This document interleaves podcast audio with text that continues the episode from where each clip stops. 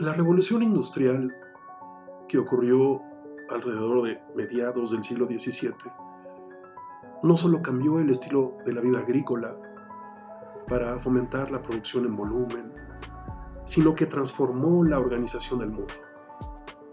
Nacieron las primeras grandes ciudades, se crearon las enormes maquinarias, la producción en línea, surgió el concepto de productor y consumidor. Y fue justo aquí cuando se gestó la idea de que para poder ser alguien en la vida había que hacer mucho y tener mucho. La medida del éxito estaba directamente relacionada con la actividad realizada y la cantidad de bienes materiales que se poseía.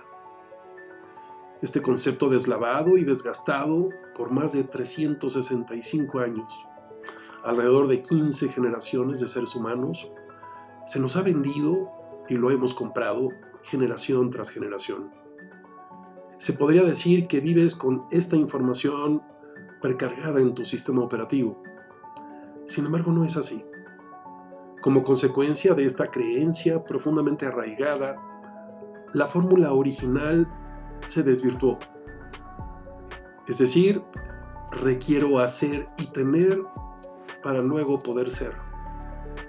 Y es así como se mide el éxito del hombre. Si no haces y no tienes, entonces no eres. Suena ilógico, es irreal.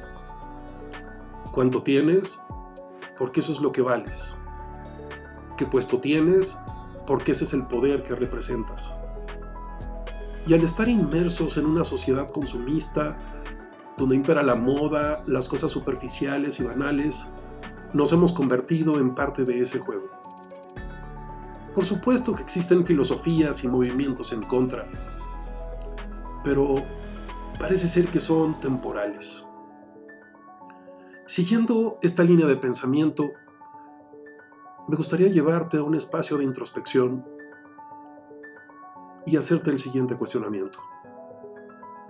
Si en este instante tuvieras absolutamente resuelta tu economía, ¿qué estarías dispuesto a hacer que te encanta, que te apasiona y que lo harías aunque no te pagaran por hacerlo?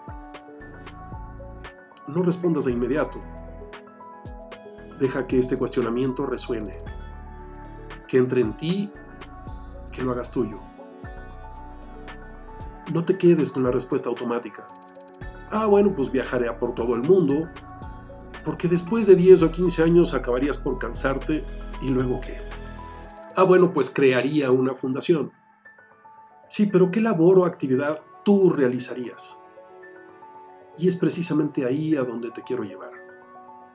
He sido testigo y escuchado a decenas de personas enojadas, frustradas, molestas, porque hacen algo que no les gusta y viven así diariamente. Esta frustración no solo está en ellas, la proyectan a su alrededor. Puedo citar casos en los que durante 20 o 30 años las personas han realizado actividades que no disfrutan y no les gustan. Hay infinidad de ejecutivos que estudiaron una carrera profesional que no era la que querían.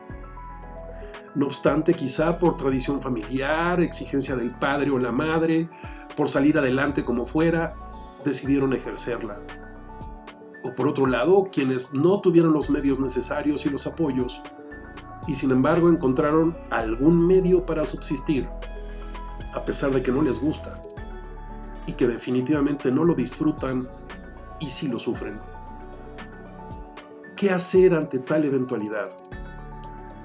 Y no te estoy invitando a que como ya descubriste que lo que haces lo aborreces, mañana renuncies para buscar y encontrar tu camino. Sin duda sería un disparate. A lo que sí te estoy invitando es a que descubras si tu pasión es tu profesión. No creo que exista una persona que disfrute al 100 todo lo que hace, pero por supuesto, hay personas que disfrutan enormemente sus actividades. Y lo que quiero decir con esto es que hagas un alto en el camino para observar si lo que haces llena tu ser. ¿Cuál es este quehacer que llena tu ser.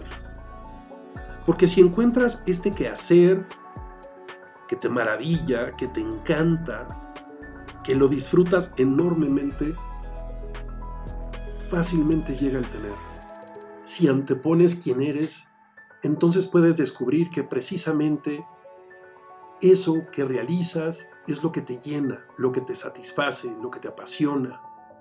Y precisamente porque haces lo que te gusta, vas a tener lo que deseas. Te espero en un próximo podcast. Ya sabes, me puedes localizar en santiagobeorlegui.com o en institutovitral.com. Hasta la próxima. Thank you.